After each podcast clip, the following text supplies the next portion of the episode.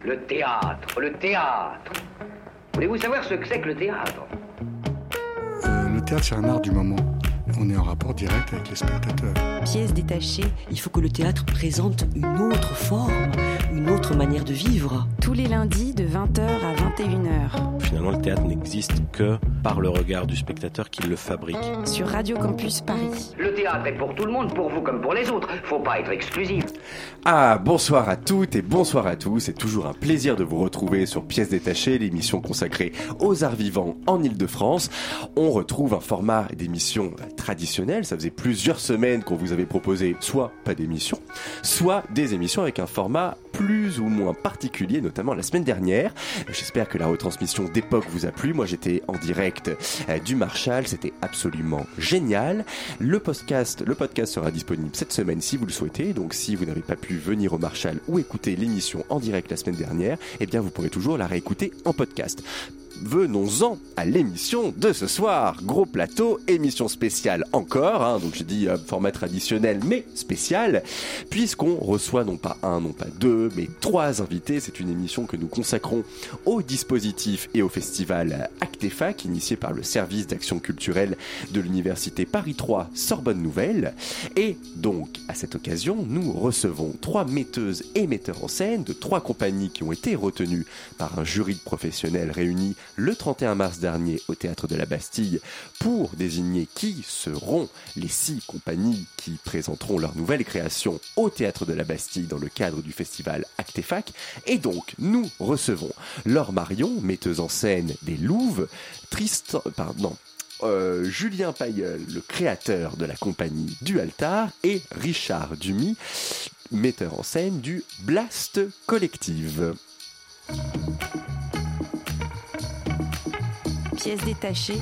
Les arts vivants à la radio. La jeunesse n'est d'aucun secours pour surmonter les épreuves du pouvoir. Voilà pour résumer ce que pense le philosophe Pierre-Henri Tavoyot de l'élection d'Emmanuel Macron dans une tribune parue dans Le Monde au lendemain du second tour de la présidentielle. Encore un qui apparemment n'aime pas trop les jeunes, mais qui le dira jamais en ces termes. Il semblerait que ce dernier scrutin ait marqué la fin des partis dits traditionnels incarnant le clivage droite-gauche, avec celle également la fin des vieux briscards de la politique. Et ça, bah, c'est pas vraiment du goût de ce maître de conférence à l'université Paris-Sorbonne pour qui la victoire du candidat d'En Marche est, je cite, une insulte pour tous ceux qui, depuis leur plus tendre enfance, sèment laborieusement sur le chemin qui conduira à la magistrature suprême, caillou après caillou. Vous l'aurez compris, il est question là, à nouveau, de nos vieux briscards. C'est quand même terrible, hein, cette peur de la jeunesse chez nos aînés. Quel que soit le domaine, les jeunes sont perçus comme une menace. Menace liée à l'inexpérience, menace parce qu'à l'inverse, rodés aux outils technologiques qui font l'économie du 21e siècle, menace parce que, du coup, ils pourraient piquer la place des vieux, etc., etc., et on va ainsi de menace en menace. C'est donc sous le prisme de la menace que nous sommes perçus. Mais que nous percevons également nos aînés. Menace à notre épanouissement, aux acquis de mai 68, à notre liberté, à nos perspectives d'avenir, eh ben, il est là en fait le problème. C'est la nature actuelle de la relation entre les jeunes. Et on aurait coupable, le capitalisme. C'est là que je rejoins Pierre-Henri Tavoyot. Pour lui, le capitalisme, je cite, s'impose comme destruction créatrice visant pour créer toujours plus de valeur, à démoder toujours plus vite les modes de vie anciens et à favoriser ainsi ce qu'il appelle le jeunisme. Et on en arrive donc à cette situation de menace réciproque alimentée par la mise en concurrence imposée par le capitalisme entre jeunes et vieux.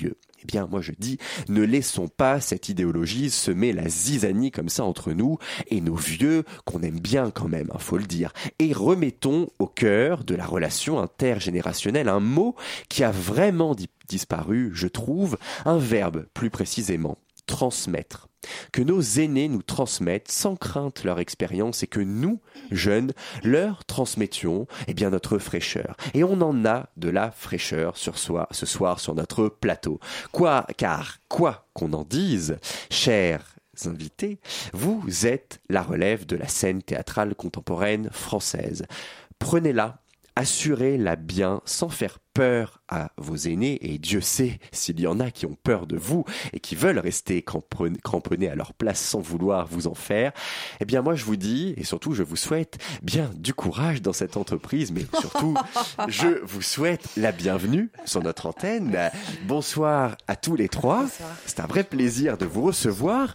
Alors, avant de commencer à vous donner la parole, Petit passage obligé, préambule introductif sur pourquoi nous vous recevons et surtout quel est l'objet du le dispositif et le festival Actefac. C'est donc un dispositif qui a été initié il y a maintenant 4 ans. Ce sera la cinquième édition l'année prochaine.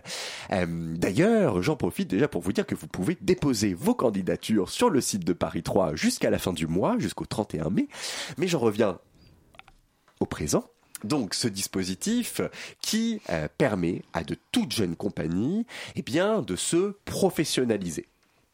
Et donc, dans ce chemin, dans cette voie de la professionnalisation, il y a tout un tas, tout un tas, oui, plusieurs modules qui vous sont proposés euh, afin de couvrir tous les métiers du théâtre, euh, l'administration, la technique, la direction d'acteurs, voilà, les différents corps de métier relatifs au théâtre pour que vous puissiez être un peu rodé, que vous ayez un vernis quand même de connaissances sur ce qu'il faut faire, ce qu'il ne faut pas faire, pour vous aiguiller en vue donc de la présentation de votre nouvelle création dans le cadre d'un festival du même nom, le festival Actefac, qui a lieu donc chaque année au théâtre de la Bastille. Donc cette année, ce sera les 25, 26 et 27 mai au Théâtre de la Bastille donc, et qui se prolonge la saison suivante en 2018 puisque vous représenterez votre création au Théâtre de l'Opprimé. Donc deux euh, présentations de création, une qui arrive tout de suite, une un peu plus tard, et sur ce chemin de la professionnalisation, Paris 3 disons, fait plutôt bien les choses, ne vous laisse pas tout seul, puisqu'il vous attribue un parrain ou une marraine.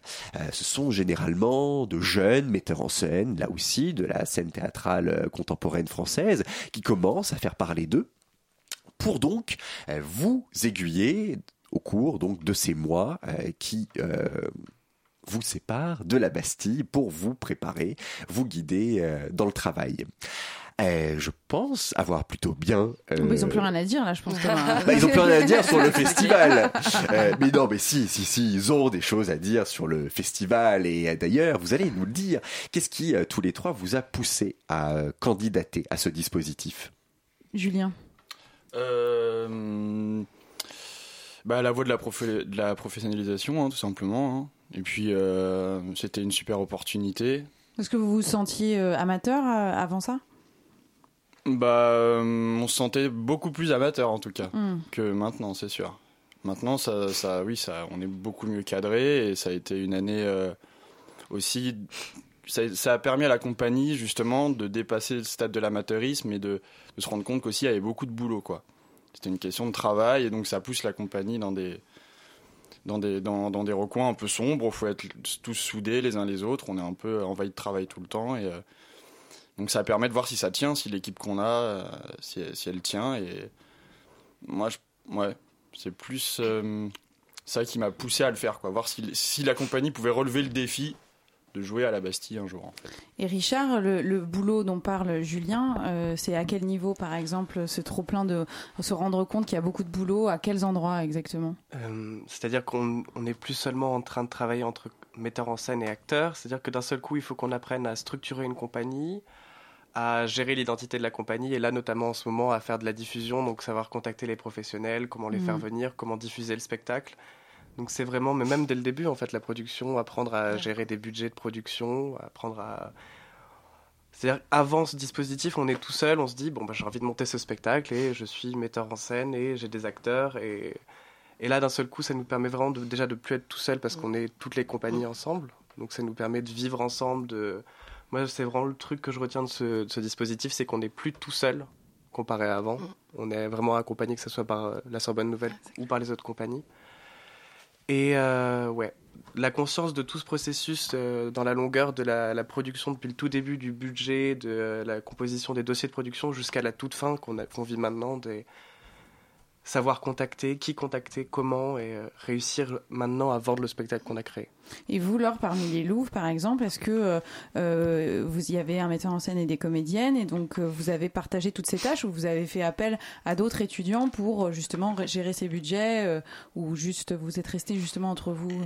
Alors nous, c'est vraiment notre toute première création en tant que collectif, et on appuie vraiment là-dessus, c'est un collectif, et du coup, en fait, c'est aussi pour ça qu'Actefac nous a énormément servi parce qu'on a appris à gérer toutes ces choses qu'on avait envie de gérer nous-mêmes en fait. Que ce soit dans l'administration, dans la production, la diffusion, enfin tout ça, on avait vraiment envie de découvrir la difficulté de la chose parce que c'est très difficile, mais on avait envie de s'y confronter nous-mêmes. Et là, en l'occurrence, ouais, c'est moi la, la, metteuse en scène sur ce projet, mais demain ce sera une autre et après-demain une autre. Et c'est important que voilà, on ait toutes euh, un peu une maîtrise de ces outils-là découvrir la difficulté. Vous aviez donc déjà une préconscience de la difficulté que c'était de monter un spectacle, de monter professionnellement une compagnie? Euh, alors moi oui parce que je suis à la fac donc je suis en master donc j'ai eu des, cours déjà de tout ça. J'ai pu approcher les, différentes difficultés. Et dans tous les cas oui on l'entend tous les jours. Enfin on, est toutes sorties de la même école et voilà on entend tous les jours à quel point c'est difficile dehors à quel point c'est difficile dehors. Et on, ne s'imagine pas à quel point, mais, euh, mais on s'imagine, ouais.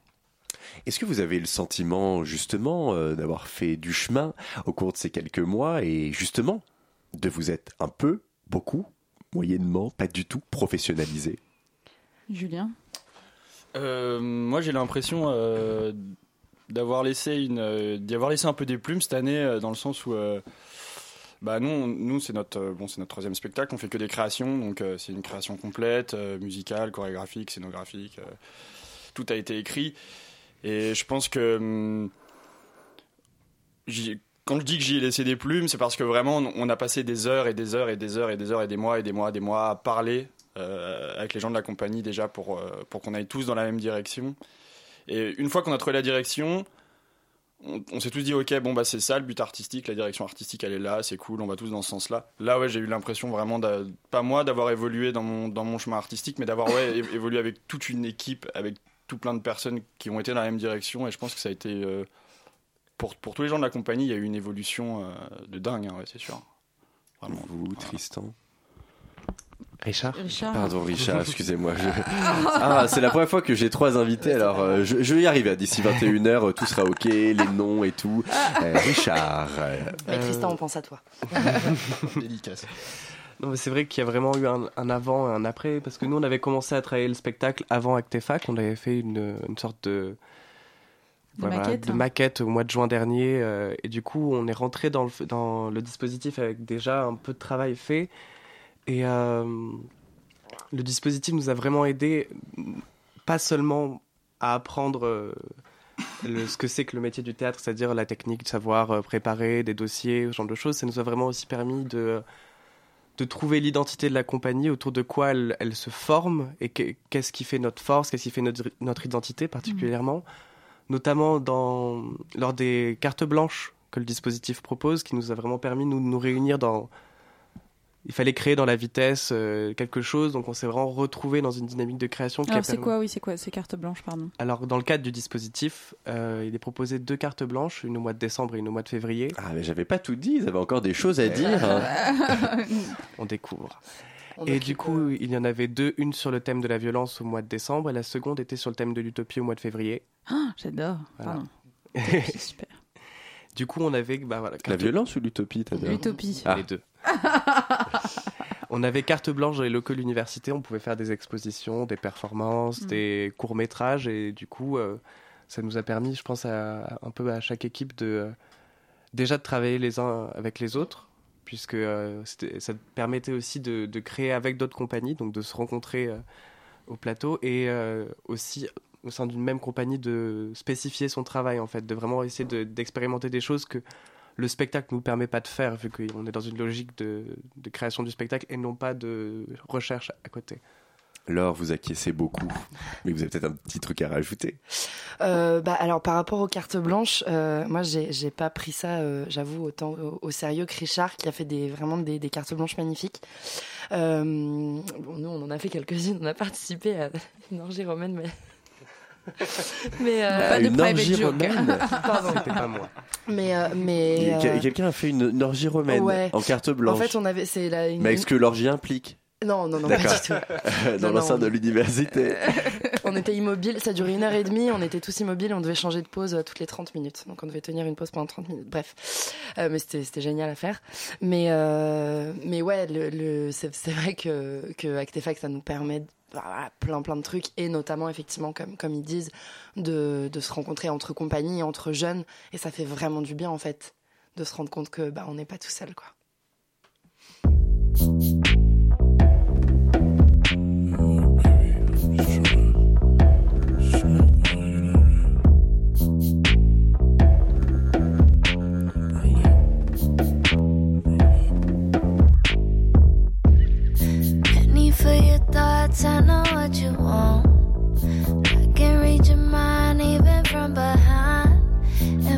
And in your phone, let me take you home. I wanna take you home. Cause it's so rare that I'm here, don't plan on staying too long. So you should come here, sit your ass on this throne. It's a special affair, better act like you know who I am.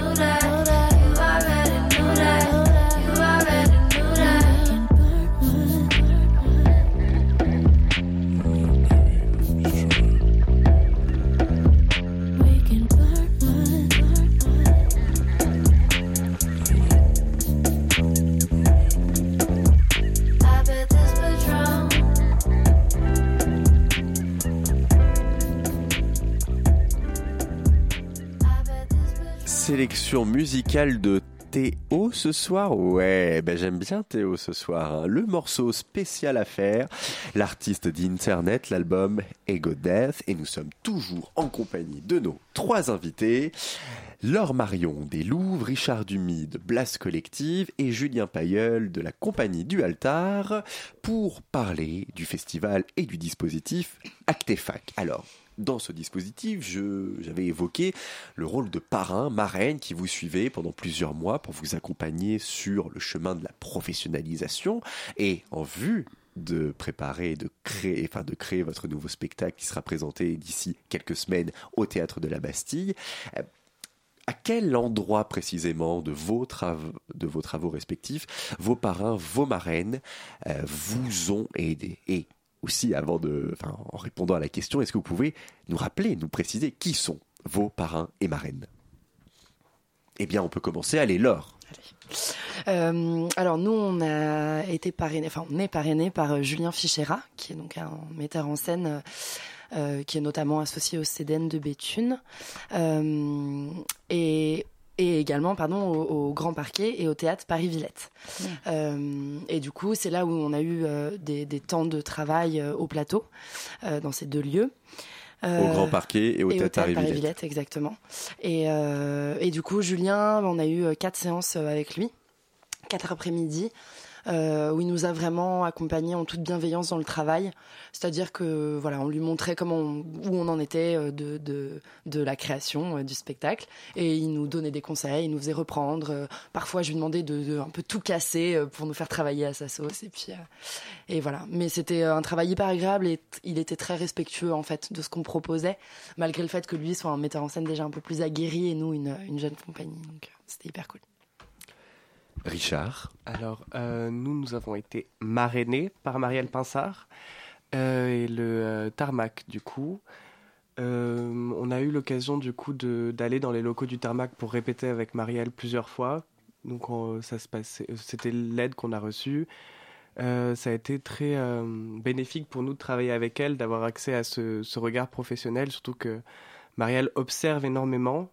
Elle nous a pas, elle a pas fait diriger elle observe et après elle va nous faire énormément de retours qui sont euh, assez acides et assez euh, je sais pas je sais pas si vous avez vu la pièce qu'elle a présentée au tarmac euh, on va tout Dallas Pamela mais elle est très oui je sais pas comment qualifier ça Franche, mais franche et en même temps très très analytique c'est à dire qu'elle va vraiment pouvoir tout elle va prendre la fin de la séance pour faire des retours. Elle va pas faire travailler au plateau et du coup, elle nous a vraiment permis de, avec son franc-parler, d'identifier vraiment quels sont les enjeux, quelles sont les, les forces de chacun. Et euh, son aide s'est vraiment placée sur, moins sur de, de la direction sur le plateau au niveau du spectacle, plutôt que vraiment réussir à, à- à arriver à chaque fois qu'on la voyait à poser les bonnes questions à chaque individu pour cerner son rôle. Et du coup, c'est vraiment ça que ça a été bénéfique de, de pouvoir euh, d'un seul coup euh, orienter le spectacle et euh, savoir se reposer les bonnes questions, notamment au niveau de euh, la création, la mise en scène, savoir utiliser les forces de chacun, savoir euh, avoir conscience de ses limites. Donc elle nous a vraiment permis à chaque fois de relancer le spectacle à des moments où on stagnait en, Hmm. en réattaquant euh, comme ça. Et vous, Julien, avec votre parrain qui est? Euh, mon parrain, c'est Jean-Baptiste Tur. Euh, qui est... Pas dans la vie, hein. Ne, me Non, demandez non. pas là. Je peux vous donner le nom de mon parrain si vous voulez. mais- Bon, on va commencer par celui d'Acte Fac et puis. euh, Jean-Baptiste Tur, donc, euh, qui est euh, résident aux têtes de la Cité internationale. Donc, euh, nous, on a été parrainés par, euh, voilà, par, le, par, par le tête de la Cité internationale et par Jean-Baptiste. Et euh, ça a été super intéressant parce que du coup, euh, pour rencontrer les parrains, ça s'est fait sur un speed dating de, euh, je sais pas, combien 5 minutes? Je sais plus, c'était Même pas, je crois. Ouais, même pas enfin c'était hyper rapide quoi et donc du coup euh, speed dating quoi bon euh, c'est pas un- c'est pas euh, pour évidemment euh, se mettre en couple avec son parrain mais c'est vraiment pour c'est super intéressant Mhm. de voir comment est-ce qu'il pouvait comprendre comme ça tout de suite l'idée dans laquelle on voulait aller et nous ça s'est super bien passé avec Jean-Baptiste et il nous a vraiment vraiment beaucoup aidé cette année mais vraiment ça a été une direction qui a été faite sur l'artistique quoi il a il a vraiment posé sa patte et il nous a beaucoup influencé en nous demandant toujours d'aller plus loin et euh, et avec le TCI, c'était super de travailler là-bas aussi, parce que c'est des, c'est- c'est- c'est des plateaux sur lesquels j'espère un jour on sera censé jouer euh, euh, dans des formats vraiment où le spectacle, faut qu'il soit étendu, faut que ce Mhm. soit. euh, et ça, pour une compagnie, c'est c'est- c'est juste trop bien, quoi, de pouvoir être encadré et jouer sur des plateaux comme ça. C'est. les- Tu vois, les sièges sont vides quand tu es là-bas, en fait. Hmm. Et euh, tu, tu joues sur ce plateau-là en espérant qu'un jour, bah, tous ces sièges seront pleins. Et euh, là, tu es vraiment face à quelque chose. fa- ouais, face à un. Ça permet de te projeter, en fait, quoi, de, de, de se dire que, bah, que tu es au tête de la Cité internationale, mais que là, tu es en résidence ou plus ou moins on te prête un bout de plateau pour Mm. créer. Et ça, c'est génial. Et Richard, vous vous ralliez un peu hors antenne en disant Ah, mais nous on n'a pas eu ça. Alors c'est à quel niveau? C'est-à-dire vous aviez pas eu vous avez pas eu le même plateau ou euh, vous avez le sentiment qu'il y a eu des inégalités entre les groupes? Ouais, ça dépend aussi en fait de- du parrain ou de la marraine qu'on va avoir euh, auprès de quel théâtre. C'est-à-dire que nous, on a eu euh, Marielle comme marraine qui habite en Suisse. Et parce que du coup, pardon, mais pour bien préciser pour les auditeurs et les auditrices, à chaque parrain marraine est associé un lieu. Exactement, oui. Et du coup, euh, ça a rendu le, le marrainage plus difficile, tout simplement parce qu'elle n'était pas là sur des grandes périodes, elle Mm. était là pour son spectacle, elle était là. Ce qui a fait que nous, on a pu travailler avec elle, avec le Tarmac, sur des périodes courtes, c'est-à-dire qu'on a fait deux, notre, deux de notre rencontre dès le mois de novembre et une autre au mois de février, et là on va revoir Marielle cette semaine. Ah oui, d'accord. Ce qui ouais, fait ouais. que euh, le, le partenariat a été très bénéfique pour notre création, mais n'a pas permis vraiment de faire toute l'année vraiment un Mm. suivi comme ça, ça a pu se passer au Grand Parquet ou avec des artistes qui résident sur Paris et qui peuvent vraiment suivre le, le parcours de la compagnie tout simplement pour des raisons géographiques et aussi des disponibilités de lieux parce que je crois que le tarmac est quasiment tout le temps rempli par des répétitions. Ils ont que deux salles ce qui fait que c'est très difficile de nous mettre à disposition à nous des lieux pour répéter contrairement aux autres lieux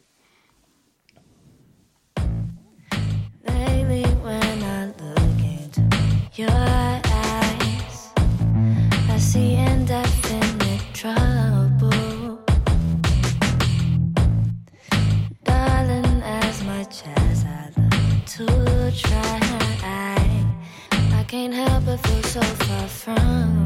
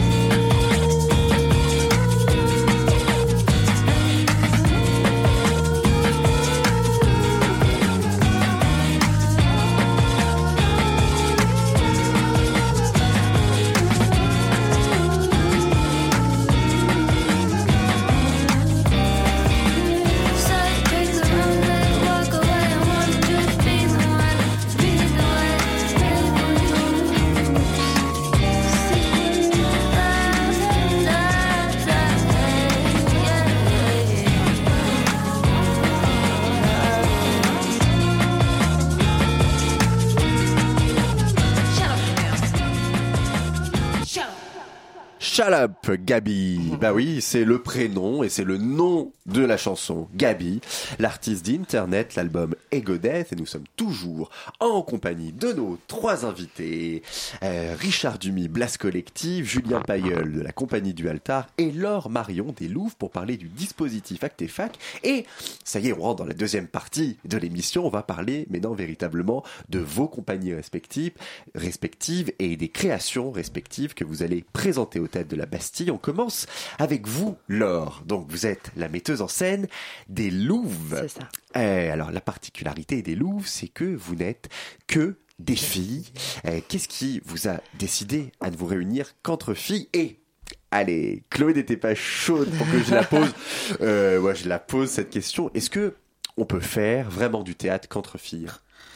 Alors, non mais c'est une très bonne question. Oui, c'est une très bonne question. C'est pour ça qu'elle voulait non, pas que je la pose. Elle était jalouse en fait. Mais je, com- je comprends parce que euh, bon, je vais je vais essayer d'y répondre. Je, je ne sais pas, mais je vais essayer d'y répondre. Euh, alors déjà, il n'y a pas eu une volonté de s'affirmer dans un théâtre. euh, féministe dans le sens où on, on fait pas du théâtre alors tout théâtre est politique, j'entends, mais voilà, on n'est pas dans une revendication sociale ou politique euh, à travers euh, à travers ce groupe de, femmes. Euh, maintenant, voilà, on est toutes féministes au sein du groupe, mais voilà, ça c'est quelque chose de, plus personnel.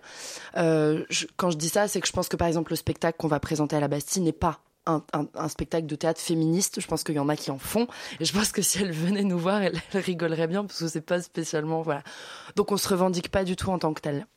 Maintenant, il y avait une vraie volonté ouais, de réfléchir par rapport à ça, par rapport à la place de la femme dans le spectacle vivant. Euh, de façon générale, pourquoi on est autant dans les écoles euh, et pourquoi on est aussi peu euh, représenté à la sortie. Euh, c'est moi qui ai, qui formé le collectif, en tout cas c'est moi qui ai réuni toutes ces, toutes ces filles quand on est sorti des cours Florent, euh, parce que euh, j'avais envie. Franchement, il n'y a pas d'autre explication. J'avais envie de travailler avec des femmes, j'avais envie de corps de femmes, de voix de femmes, de, de sur un plateau. Mais c'est une Voilà. explication.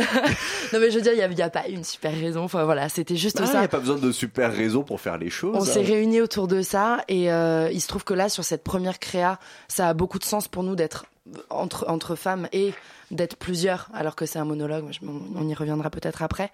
Euh, on est déjà sur notre deuxième euh, création, où on est aussi qu'entre femmes. J'espère qu'on fera des créations avec des garçons, j'espère qu'on fera des créations avec des femmes plus âgées. Euh, voilà, le but n'est pas du tout de, de s'enfermer entre nous, euh, on, a, toutes, euh, toutes des envies de projets à côté. et Mais du coup, je réponds à votre place à ma question. Si la création a lieu, c'est que oui, on peut faire du théâtre contre filles. Alors, bien sûr qu'on peut. Est-ce que le, le collectif pourrait euh, durer sur euh, 25 ans, 30 ans? À ne faire Sans que hommes. des pièces entre nous Sans- Bien sûr qu'il pourrait, é- évidemment. Est-ce que ce serait euh, intéressant pendant 30 ans? Je n'en sais absolument rien. Ça fait qu'un an et demi que ça existe. Pour l'instant, c'est hyper intéressant et hyper riche.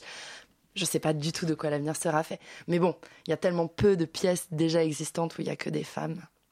Mais on va en créer. hein. C'est nous qui allons les faire, du coup. Alors justement, donc dans la pièce que vous avez décidé de monter de Laurent Godet, Sodome ma douce, et est-ce qu'il y avait que des rôles féminins, des rôles masculins? S'il y avait des rôles masculins, comment vous les êtes appropriés? Alors, euh, juste pour faire le lien avec la question que vous me posiez juste avant, euh, il y a des gens qui nous ont demandé Oh, Mais pourquoi vous avez pris un texte écrit par un homme? C'est- pas du tout la question en fait. C'est drôle parce pas que posé, du coup, nous, non, que- non non pas du tout. Mais c'est vrai que parfois on a ce genre de réflexion.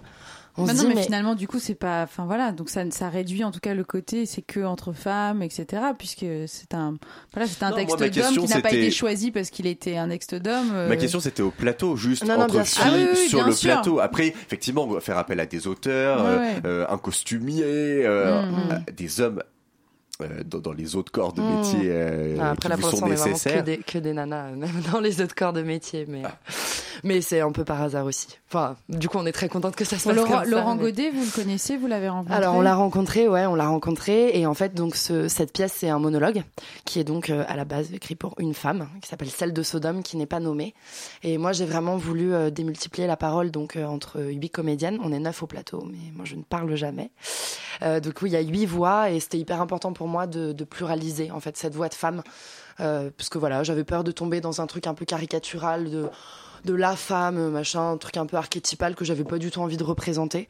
Et du coup, je trouve ça hyper intéressant d'avoir ces féminités plurielles qui, qui vraiment se répondent et, euh, et s'entrechoquent.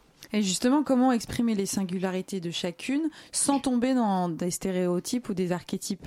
Alors, euh, en étant le plus sincère possible, en fait. Hmm. Juste en parlant de nous. En parlant de nous avec l'âge qu'on a, avec les, les, les- voilà, la sincérité de là où on en est dans, dans, dans notre vie, dans notre métier, euh, dans tout ça, de de pas chercher. Enfin voilà, j'ai, dans le travail, je, je leur ai pas du tout demandé. Ok, vous êtes le même personnage, alors euh, vous allez toutes jouer pareil, ou alors on va avoir vraiment sûr. le même costume. Enfin, c'était pas du tout l'idée. L'idée, c'est vraiment voilà, je leur ai distribué le texte et ensuite elles ont chacune avec leur sensibilité et ce qu'elles avaient envie de dire. Elles se sont appropriées ça. Alors, on lit dans le dossier de diffusion que vous avez décidé de monter la pièce en 2010. Donc là, nous Ah mais c'est ce qui a marqué, donc il y a dû y avoir une erreur de frappe, mais que les, oui, l'envie a paru Ok. en 2010 et que du coup on arrive septembre 2016 avec véritablement les premières répétitions dans le cadre du festival. Donc moi du coup ma question c'était qu'est-ce qui s'est passé pendant six ans? Alors, la pièce a été écrite en 2010. Ah bon bah mais alors, par euh, contre, non, mais votre question est hyper pertinente parce que ça fait un an et demi qu'on travaille dessus quand même, donc c'est quand même assez long. Euh, en fait, la première fois qu'on a lu la pièce, c'était avant les attentats du 13 novembre. C'était une semaine avant. Euh, et euh, on l'a relu une semaine après. Et autant une semaine avant, on s'était dit waouh, elle est, elle est bien, euh, c'est intéressant, machin. Autant une semaine après, on s'est dit en fait, il faut qu'on la monte cette pièce, c'est essentiel. Euh, par rapport aux guerres de religion, par rapport au fanatisme religieux, qui sont des thématiques euh, très, voilà, très, très présentes dans, dans, dans l'écriture de Laurent Godet de façon générale et notamment dans cette pièce. Et euh, et pardon, je me suis perdue dans ma phrase. Et du coup, voilà, on a eu tout un, tout un, tout un travail de recherche, de carte blanche, euh, parce que c'est un matériau très très riche. En fait, c'est Sodome, c'est Gomorre, donc c'est la mythologie. euh, et du coup, voilà, on a eu tout un long travail de recherche avant de vraiment passer aux, répétitions euh, qui ont commencé en fait il y a pas si longtemps du coup. Mais oui, c'est un travail qui a été assez long.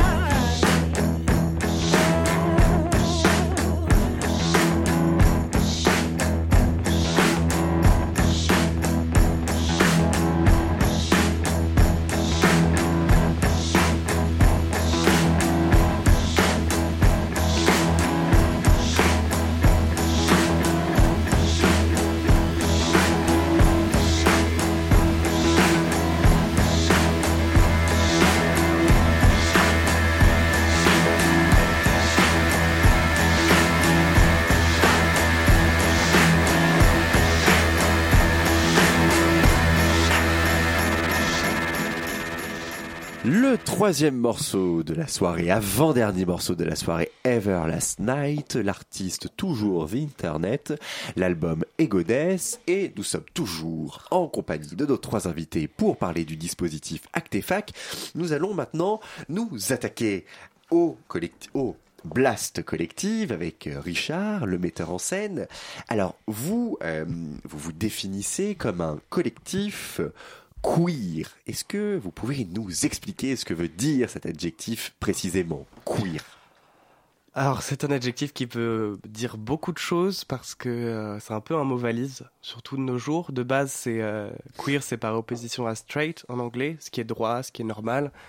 On insultait euh, les gens déviants, tout ce qui était homosexuel, lesbienne, transgenre et autres, de queer parce que ça veut dire bizarre.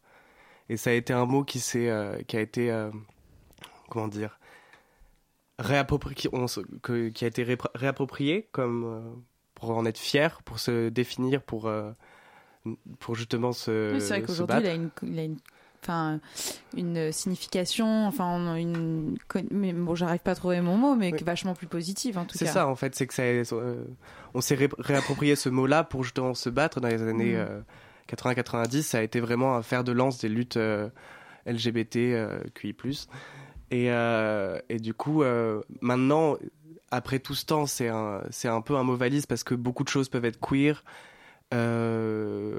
Pour moi, en tout cas tel que nous on le fait, il y a aussi derrière une volonté politique, en tout cas une enfin c'est pas seulement c'est pas du théâtre gay, c'est pas du théâtre homosexuel, c'est vraiment dans une dynamique de, de questionnement et de, de chamboule tout en gros. Euh, c'est le, le queer, c'est aussi un questionnement de tout ce qui fait l'identité, que ce soit du genre ou d'autres choses. Ici dans notre spectacle, et tous les jeux d'identité vis-à-vis de l'image en fait, pas seulement Mhm. des, des identités de genre, mais c'est quelque chose qui nous anime euh, avec la, re- la représentation de la violence. C'est comment l'image et les représentations de soi peuvent euh, euh, exercer une violence sur l'individu. Et donc du coup, c'est là-dedans que nous on s'inscrit.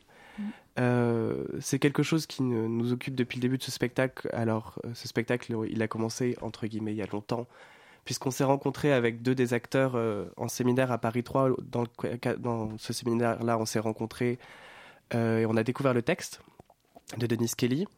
Et du coup, moi, j'ai rédigé en partie mon mémoire dessus. Et à partir de ça, on a eu envie tous d'écrire, enfin de d'écrire un spectacle là-dessus.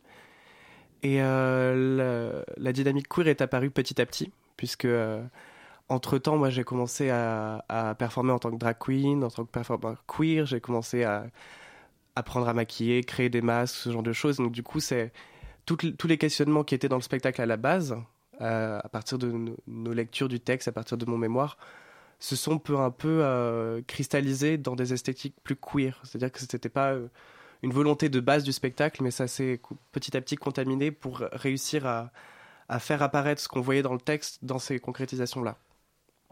Alors justement, donc euh, la pièce que vous avez choisi de mettre en scène, euh, Oussama, ce héros du dramaturge anglais euh, Denis Kelly, aborde euh, la thématique du terrorisme. Euh, Blast Collective, vous l'avez rappelé, donc c'est un collectif qui est né à l'issue donc d'un séminaire à Paris 3 qui traitait justement de cette question de la représentation du terrorisme sur les scènes britanniques contemporaines. Est-ce que euh, vous voyez des différences entre la manière dont cette thématique elle est traitée justement outre-Atlantique et sur les plateaux français Alors, la attendez, on revient. La représentation du terrorisme ou de la violence euh, Bah, sur du les scènes terrorisme. contemporaines? Enfin, non, parce que le séminaire, c'est sur le les représentations du terrorisme ou de la violence. C'est peut-être moi qui sur le pas. terrorisme et l'antiterrorisme sur la scène anglo- euh, anglophone. Oui, il y a dedans que- que sur la thématique du terrorisme, mais de la violence aussi, parce que le terrorisme, c'est pas un truc euh, Donc, C'était un pacifique. séminaire théâtral. Enfin, ça. enfin, Oui, oui. d'accord. Mais ma question aussi, elle est théâtrale, c'est qu'on a une thématique euh, que s'approprie euh, des scènes françaises, Mmh, britanniques. Voilà, vous, vous travaillez théoriquement, su- vous avez travaillé théoriquement sur cette représentation-là dans les scènes britanniques. Vous, là, vous passez, on va dire, à l'action sur un plateau français.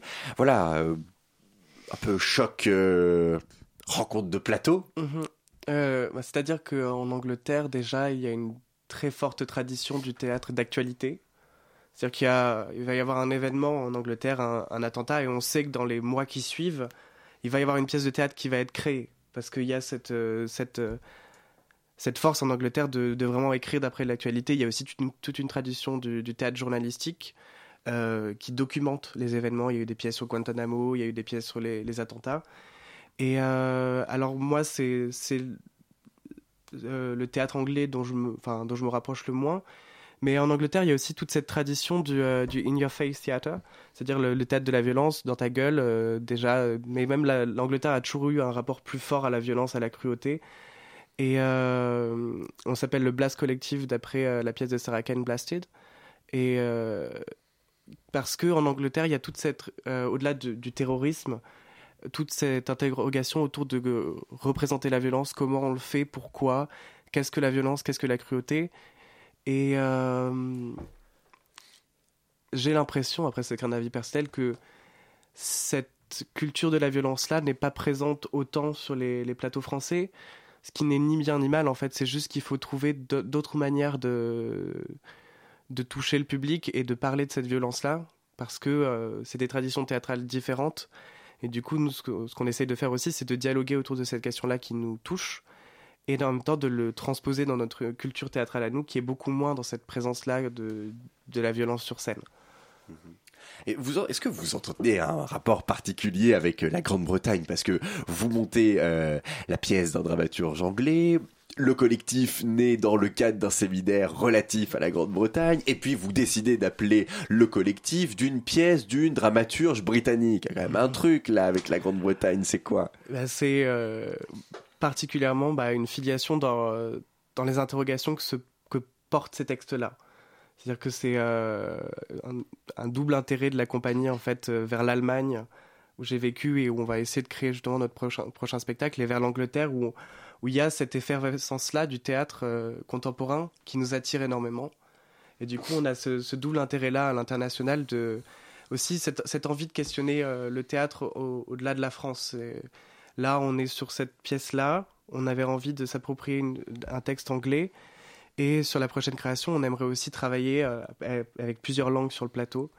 Donc, au-delà de simplement s'affilier à une tradition britannique, on, est vraiment, on a vraiment envie de, dialoguer avec l'étranger et s'est trouvé que les problématiques qui nous animaient euh, étaient le mieux euh, représentées par l'Angleterre, pour le moment. Donc vous avez vocation à quitter la France peut-être? Et à y rester en même temps. on, essaye, justement de créer des partenariats parce que euh, moi j'ai vécu en Allemagne et j'avais envie aussi de faire du théâtre en Allemagne et j'ai toujours trouvé ça dommage de cette barrière de la langue en fait parce que euh, chaque théâtre euh, a tant à raconter. Et, vraiment, c'est vraiment un des buts qu'on aimerait atteindre, c'est d'arriver à, à créer des spectacles qui soient dans plusieurs langues, qui soient, qui soient genre, de la jeune création avec ces, ces pays-là. Et euh, c'est ce qu'on va essayer de faire avec notre prochaine euh, création qui aura lieu sûrement euh, avec la Suisse et l'Allemagne.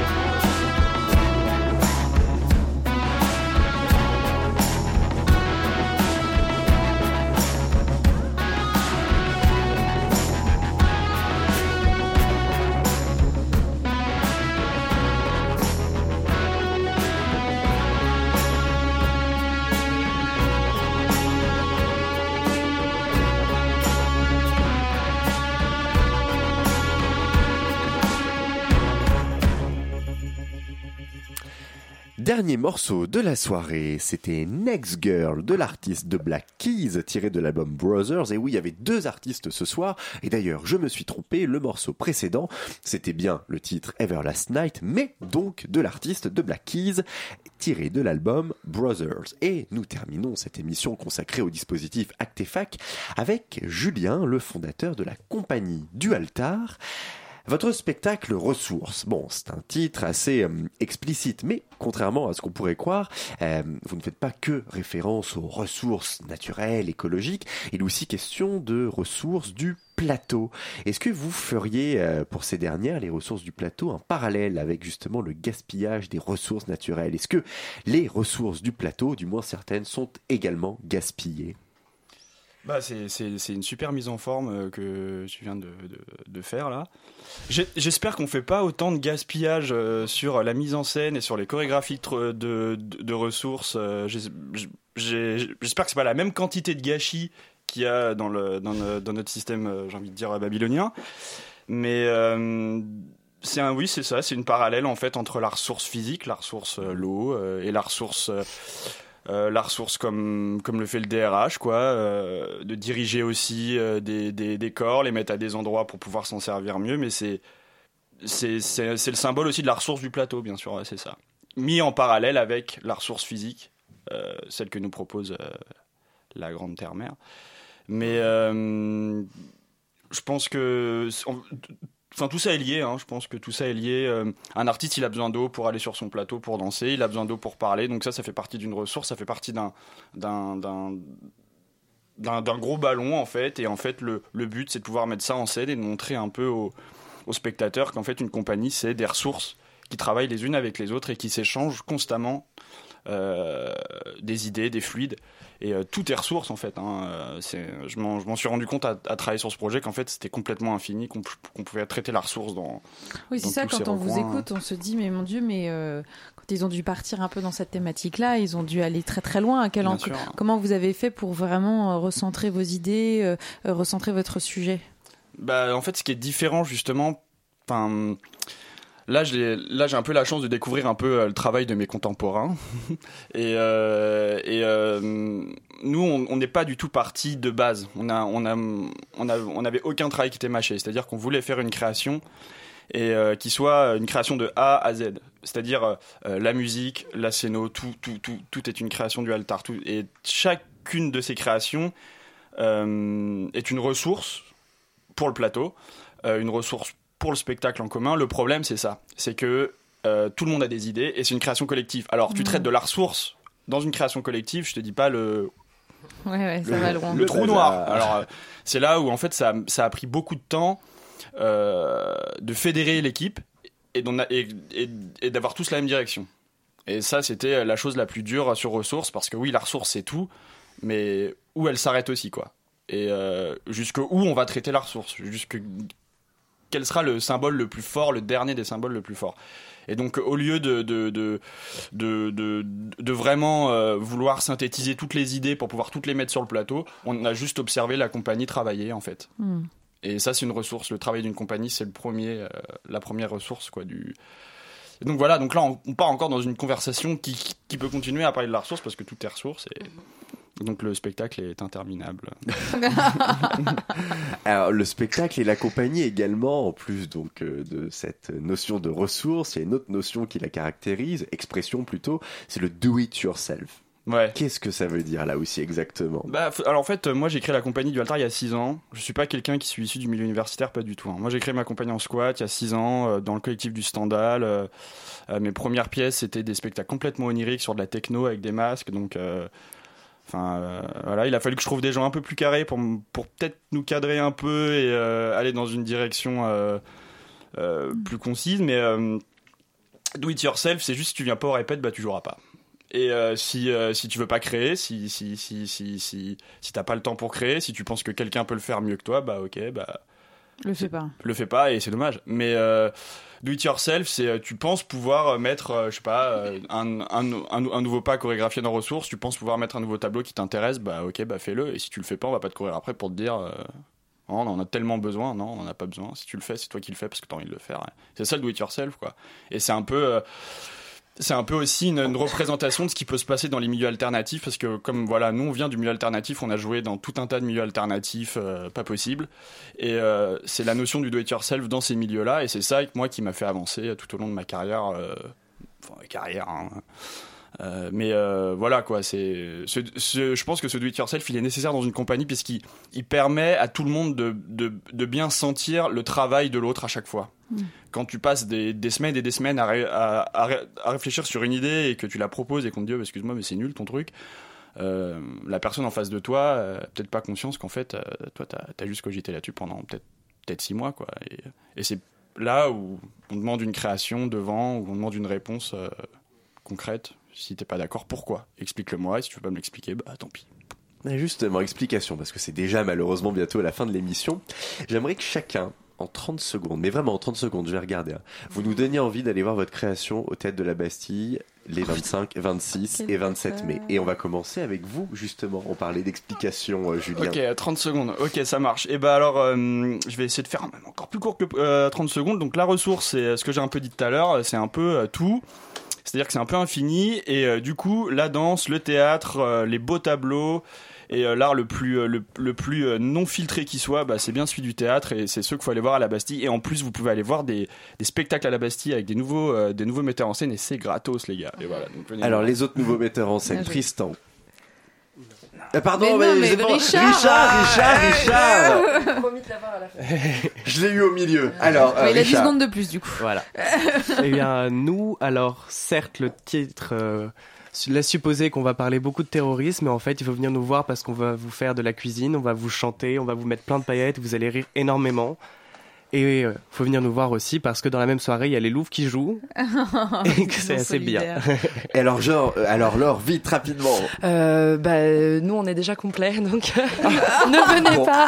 Ok, bon, ben. Non, je plaisante. Bah, J'espère que le spectacle sera repris et, euh, et juste, c'est, c'est, voilà, on a tellement travaillé, on fait ça avec tellement de passion et tellement de cœur qu'il faut venir. La passion. Allez donc au Théâtre de la Bastille, 25, 26, 27 mai, découvrir les créations de la nouvelle édition d'Actefac. C'est déjà l'heure de se dire au revoir. On a été ravis d'être avec vous ce soir sur le plateau. Merci beaucoup d'avoir accepté l'invitation.